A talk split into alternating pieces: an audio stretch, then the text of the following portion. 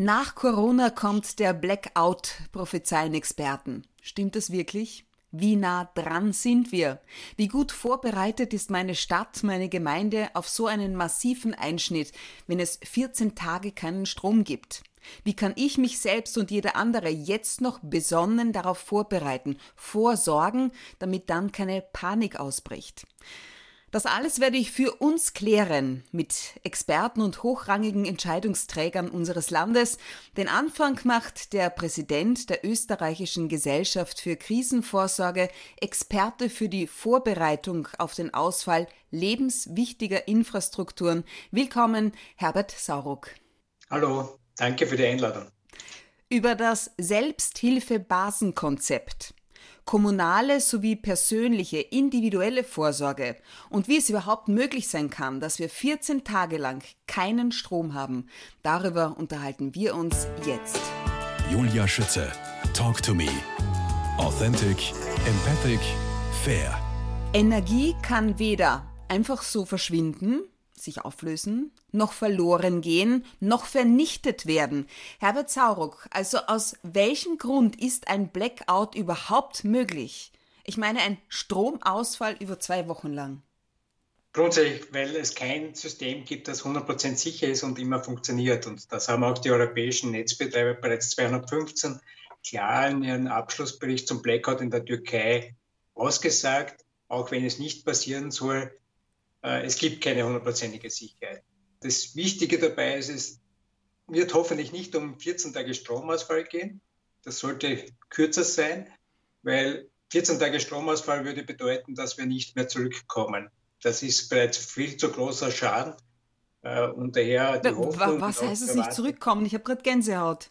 Weil dann sehr viele technische Systeme nicht mehr wieder startbar sind, kaputt sind beziehungsweise weil wir wissen, dass die Menschen viel zu schlecht vorgesorgt haben und sind und daher bereits nach einer Woche rund zwei Drittel der Österreicher und Österreicherinnen, also rund sechs Millionen Menschen, nicht mehr in der Lage sind, sich selbst versorgen zu können. Und dafür gibt es aber keine Vorbereitungen. Das heißt, wir kommen bereits, würden dann bereits in so eine Chaosphase kommen, die wir nicht mehr reparieren können. Aber wir haben doch die RAK Austria. Sie ist Österreichs größter Gasspeicher. Österreichs größter Energiespeicher. Wenn so ein Blackout ist, warum können wir den nicht einfach anzapfen und dann funktioniert wieder alles? Ja, weil das leider nicht alles so einfach funktioniert. Also wir sind in Österreich eher auf der Insel der Seligen mit dem großen Gasspeicher und auch äh, Wasserkraft. Äh, wir werden wahrscheinlich das erste Land in Europa sein, das wieder weitgehend versorgt werden kann mit Strom. Das wird rund einen Tag dauern, das, je nachdem, was der Auslöser ist. Es kann auch länger dauern. Aber bis Europa wieder weitgehend mit Strom versorgt werden kann, ist derzeit die Einschätzung rund eine Woche. Hoffentlich nur eine Woche, weil eben alles darüber hinaus wäre eigentlich nicht mehr beherrschbar.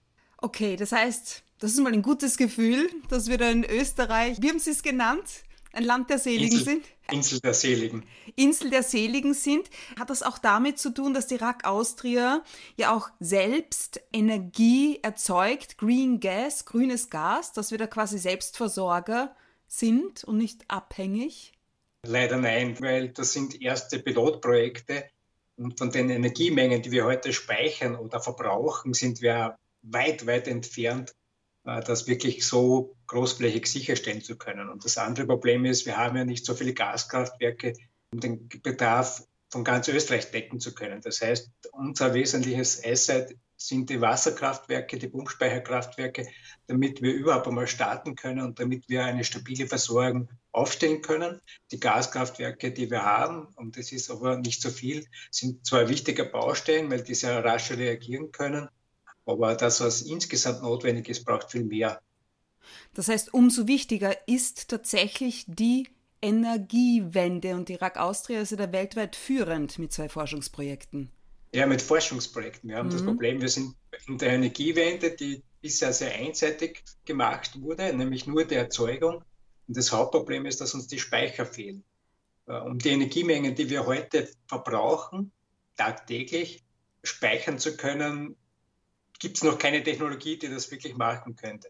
Und in Power to Gas ist ein Ansatz, aber da muss man dazu sagen, dass das noch sehr, sehr teuer ist und das wahrscheinlich niemand zahlen möchte. Und daher haben wir Riesenprobleme und vor allem in der Umsetzung. Wir haben derzeit schon sehr viel an Erzeugung ausgebaut und die Regierung hat ja angekündigt, eine Million Dächer-Programm. Äh, aber es ist nie das Thema, wo wird das gespeichert, damit ich es dann verfügbar habe, wenn ich es brauche. Und das ist eines der größten Probleme aktuell. Äh, wir haben zwar die Speicher im Westen, aber uns fehlt die Salzburgleitung, um das wirklich transportieren zu können. Und der Austrian Power Grid hat das erst kürzlich kommuniziert. Wir hätten seit Mai 100 Prozent erneuerbare Strom erzeugen können. Geht aber technisch nicht, weil wir ihn nicht speichern können und dann abrufen können, wenn wir im Osten den brauchen. Und der braucht sehr massive Infrastrukturanpassungen, die aber viel zu langsam erfolgen. Herbert Zaruk, wie definieren Sie einen Blackout? Das ist ganz wichtig, das auch zu definieren, weil jeder unterschiedliche Wahrnehmung und Bild dazu hat. Wenn ich von einem Blackout spreche, dann spreche ich von einem plötzlichen, überregionalen, das heißt weite Teile Europas betreffenden, also nicht nur ein Bundesland oder Österreich betroffen, und länger andauernden Strom sowie Infrastruktur und vor allem Versorgungsausfall. Was also bedeutet also das, Infrastruktur? Ja, dass zum Beispiel die ganze Telekommunikation, also Handy, Festnetz, Internet binnen Minuten bis vielleicht teilweise wenigen Stunden auch ausfällt. Und damit kann ich nichts mehr koordinieren. Die Gesellschaft zerfällt in Kleinstrukturen und ich kann mich nur mehr lokal in der Gemeinde, in der Nachbarschaft helfen. Alles andere wird nicht funktionieren. Ja, ich wüsste zum Beispiel jetzt gar nicht, wenn der Dienstplan bei mir beim ORF kurz bevor der ausgesendet wird, Blackout, wie komme ich dann zu meinem Dienstplan? Woher weiß ich, wann ich meinen nächsten Radiodienst habe? Das ist es zum Beispiel, ne? Genau. Daher braucht es Offline-Pläne. Und ich sage, Ihr Dienstplan ist dann relativ harmlos. Der ganze Dienstplan im Pflegebereich, die ganzen mobilen Pflegedienste haben ebenfalls nur Online-Dienstpläne, die sie kurz vorher bekommen. Und wenn die nicht mehr wissen, wohin und dort auch nicht reinkommen, weil die elektronische Zutrittssysteme eben nicht funktionieren, Klinkeanlagen nicht funktionieren, dann bricht das gesamte Hilfswerk zusammen. Auf Sie aufmerksam geworden bin ich ja bei dem Blackout-Info-Abend in St. Pölten. Im Februar war das. Was mich damals an Ihrer Definition doch wohl auch ziemlich beunruhigt hat, war, dass Hilfe von außen nicht möglich ist. Was hat das zu bedeuten? Also wenn es zu lokalen Ausfällen kommt, wie im Waldviertel zum Beispiel auch immer wieder, dann gibt es noch immer die Möglichkeit, dass ich Feuerwehren oder Hilfskräfte von woanders herhole. Oder wie Slowenien 2014, wo gerade Niederösterreich das größte internationale Kontingent gestellt hat, wo man mit großen Notstromaggregaten hinfahren konnte und das Ganze irgendwie doch bewältigen konnte. Und das ist bei einem Blackout alles nicht möglich, weil ja alle selbst betroffen sind. Jeder hat eine Familie, die betroffen ist und wenn die Vorsorge nicht passt, gehe ich nicht woanders hin. Und ja, die Menge, die man hier benötigen würde an Hilfskräften und Ressourcen, die gibt es einfach nicht. Ja, aber was ist zum Beispiel, okay, wenn das ein europaweiter Stromausfall ist, was ist mit den Russen, was ist äh, mit den Amerikanern? Können die uns nicht helfen dann? Ja, punktuell vielleicht schon oder am Rand des Ausfallgebietes. Aber auch dort sind die Ressourcen dann endend wollen. Man kann nicht 500 Millionen oder auch nur 100 Millionen Menschen irgendwie anders versorgen als das, was wir alltäglich gewohnt sind. Wir haben so ein hohes Versorgungsniveau, aber auch gleichzeitig so eine große Abhängigkeit und kaum mehr Rückfallebenen. Und das ist das Gefährliche bei uns in Mitteleuropa, weil wir so hohe Versorgungssicherheit in allen Lebensbereichen haben. Haben wir kaum mehr Rückfallebenen, weil sie immer funktioniert. Und wenn es dann schief geht, dann wirkt es umso schlimmer aus wie in anderen Weltregionen. In aller Kürze, was sind die Auslöser, die möglichen Auslöser für ein Blackout? Die können vielschichtig sein. Das kann von Extremwetterereignissen sein. Das hatten wir im Juni beinahe in Polen. Kohlekraftwerke ausgefallen sind durch Starkregenereignisse. Äh, es kann ein Cyber-Inzident sein, also wo gezielt ein Angriff erfolgt. Äh, es kann irgendeine technische Störung sein, die immer auftreten kann. Mein erwartetes Szenario ist ein Systemkollaps durch Komplexitätsüberlastung. Was heißt das? Äh, das heißt, wir haben die Situation, dass das System schon permanent angespannt betrieben werden muss. Nur um das zu verdeutlichen, 2011 haben wir in Österreich 2 Millionen Euro für kritische Netzeingriffe aufgewendet, um eben ein Blackout zu verhindern. Und 2018 waren es 346 Millionen Euro.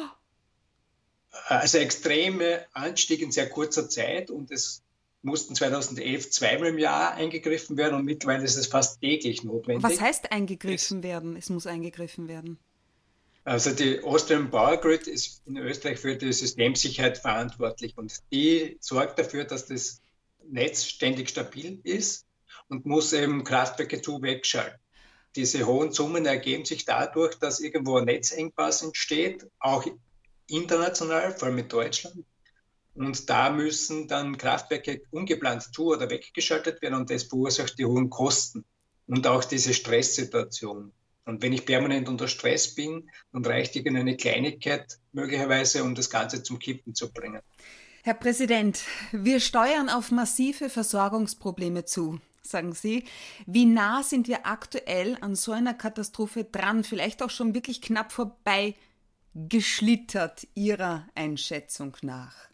Das ist immer schwierig festzustellen, weil wenn es gut gegangen ist, ist ja nichts passiert. Mhm. man kann sagen, es bestand keine Gefahr. Aber es gibt eigentlich laufend Situationen, wo wir wirklich in einer kritischen Situation bereits waren. Wir hatten die Situation während der Corona-Krise, während des Lockdowns im April, Mai, Juni auch noch, äh, wo viel zu wenig Strom verbraucht wurde und es daher schwierig war, die Systemsicherheit aufrechtzuerhalten. Es gab im Juni das Ereignis in Polen mit dem Ausfall der Kohlekraftwerke dort, das auch das europäische System möglicherweise gefährden hätte können. Es gab in der Schweiz einen Angriff oder eine Mastensprengung, ein großer Gittermasten wurde gesprengt, also auch indentierte Ansätze.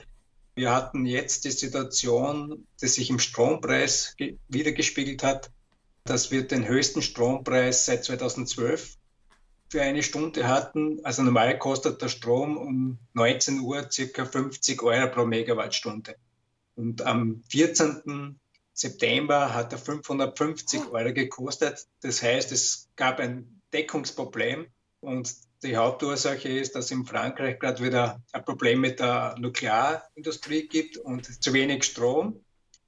Oder es geht sich noch aus und es ist noch nicht klar, ob das bis zum Winter alles behoben ist. Und daher, wir sind permanent eigentlich in heiklen Situationen und wenn irgendeine Kleinigkeit dazukommt, die nicht geplant war und irgendwas zur Überlastung bringt, dann kann es soweit sein.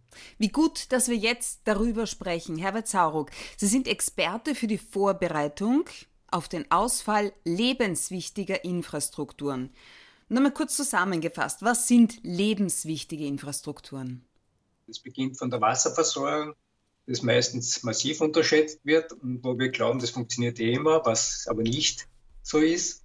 Es geht über Lebensmittel, damit ich eben nicht hungern muss, weil verhungern muss man nicht so schnell. Das dauert drei Wochen und länger, was wir aushalten würden ohne Nahrungszufuhr. Und es geht dann auch im Gesundheitsbereich um Medikamente, wo viele Menschen auch lebenswichtige Medikamente brauchen.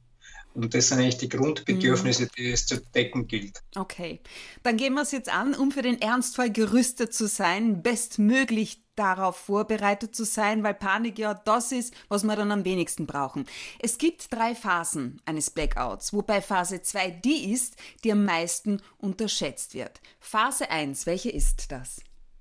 Die Phase 1 ist, der Strom ist weg und bis der Strom wiederhergestellt werden kann. Das wird in Österreich vielleicht oder hoffentlich einen Tag etwa dauern, kann auch ein bisschen länger dauern. Die Phase 2 ist dann die Zeit, der Strom ist wieder da, aber die Telekommunikation, also Handy, Festnetz, Internet funktionieren noch nicht, weil es hier technische Störungen geben wird und auch Überlastungen. Und hier muss man im Best Case auch von einigen Tagen rechnen, bis das wieder weitgehend stabil funktioniert. Und solange das nicht funktioniert, gibt es weder eine Produktion noch irgendeine Warenverteilung noch eine Treibstoffversorgung. Die ganze Logistik, alles steht. Genau, genau. Das heißt, wir kommen schon in den Bereich einer Woche, wo nichts geht. Und auch dann ist es nicht so, dass man jetzt einen Schalter umlegt und alles läuft wieder normal, sondern dann muss man erst schauen, wo gibt es noch wichtige Waren, wo gibt es einen Bedarf und wie kann man das wieder transportieren. Ich brauche einen Treibstoff. Also es wird mindestens eine Woche dauern, bis wieder was breiter anläuft. Das heißt, und eigentlich ist ja der Stromausfall gar nicht das Problem. Genau. Und die Phase 3 wäre dann, wenn die Versorgung wieder beginnt anzulaufen, bis wieder eine Normalität, wie wir sie heute gewohnt sind oder annähernd hergestellt werden kann. Und hier rechne ich durchaus Monate und Jahre. Wieso? Speziell im Le Lebensmittelbereich, weil binnen Stunden Millionen Tiere in Europa wahrscheinlich sterben werden. So die Erwartung, weil Futterung, Lüftung, Kühlung nicht funktioniert. Um Gottes und das dauert natürlich dann, bis ich das wieder in Einklang bringe. Und auch wenn es in Österreich schneller geht, in anderen Regionen in Europa deutlich länger dauert, dann bedeutet das, dass auch bei uns die Logistik nicht anläuft oder die Produkte nicht zur Verfügung stehen, weil die Kette nur so stark ist wie das schwächste Glied. Zu Phase 2, nehme ich an, gehört auch das Selbsthilfe-Basenkonzept. Was darf ich mir darunter vorstellen? Wie funktioniert das? Im Prinzip her geht es nicht um die Phase 2, sondern auch bereits Phase 1. Mhm. Das heißt, wenn die Telekommunikation ausfällt, zerfällt die Gesellschaft in Kleinstrukturen und ich kann mir nur mehr dort helfen. Und die Idee ist, wenn ich dezentrale Anlaufstellen in der Gemeinde verfügbar habe, wo ich auch fußläufig hingehen kann, wo ich einen Notruf absetzen kann, wo ich mich im Umfeld organisieren kann, dann sorge ich für Stabilität und ich schiebe das Ganze hinaus, wo die Gesellschaft dann wirklich zum Kippen beginnt, wo, was immer wieder erwartet wird, Anarchie ausbricht.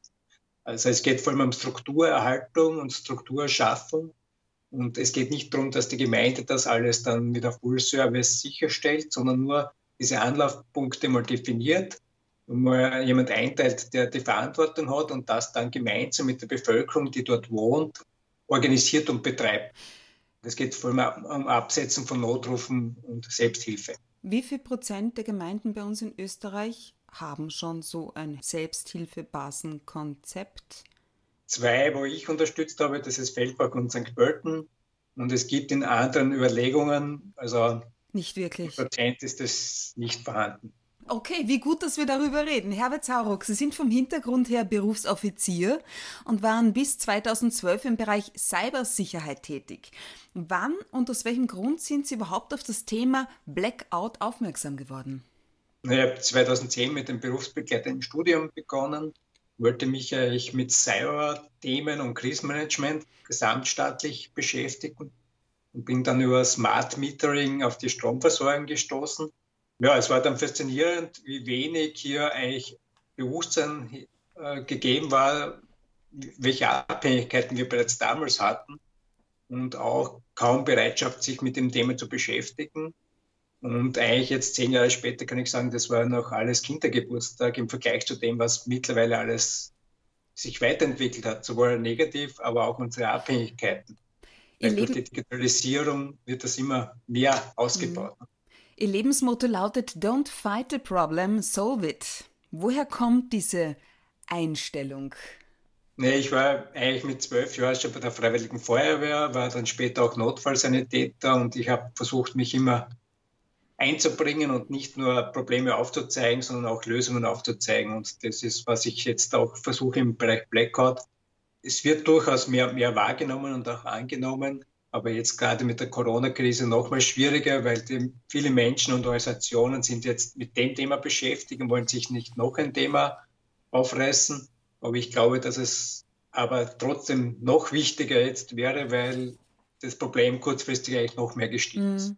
Ich habe auch so das Gefühl, dass Corona, der Lockdown, nur eine Art Übung für uns alle gewesen sein könnte, eine, eine Art Vorbereitung auf den Blackout.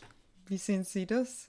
Wenn wir als schwaches Signal das wahrnehmen würden und die Chance nutzen würden, um uns besser vorzubereiten, dann wäre es so. Aber eigentlich ist eher das Gefühl, dass was Falsches vermittelt wird, weil man glaubt, man hat es im Griff und das geht eh alles. Ne? Ja. Und die Versorgung hat ja trotzdem funktioniert, was eigentlich nicht immer zu erwarten war, vor allem nicht im März. Wir hatten eigentlich viel Glück, dass es nicht schlimmer gekommen ist. Das heißt, die leeren Regale, die wir durchaus dann wahrgenommen haben, das war nur mal ein sanfter Vorgeschmack. Es hat ja alles funktioniert. Helios, im vergangenen Jahr 2019 und bevor Corona kam, hat die landesweite Übung Helios stattgefunden. Ziel war es, die Vernetzung und das Zusammenspiel für den Ernstfall zu üben. Es wurde ausgetestet, wie Informations-, Versorgungs- und Hilfeleistungen zu koordinieren sind und wo noch Defizite bei der Krisenbewältigung liegen. Herbert Sauruck, ich traue mich fast nicht fragen, aber wie lautet Ihr Resümee? Über das Übungsergebnis gibt es relativ wenig Informationen. Was ich so von Bekannten so gehört habe, gab sehr viele Aha-Erlebnisse und das, was ich seit Jahren predige, wurde eigentlich mehr oder weniger bestätigt.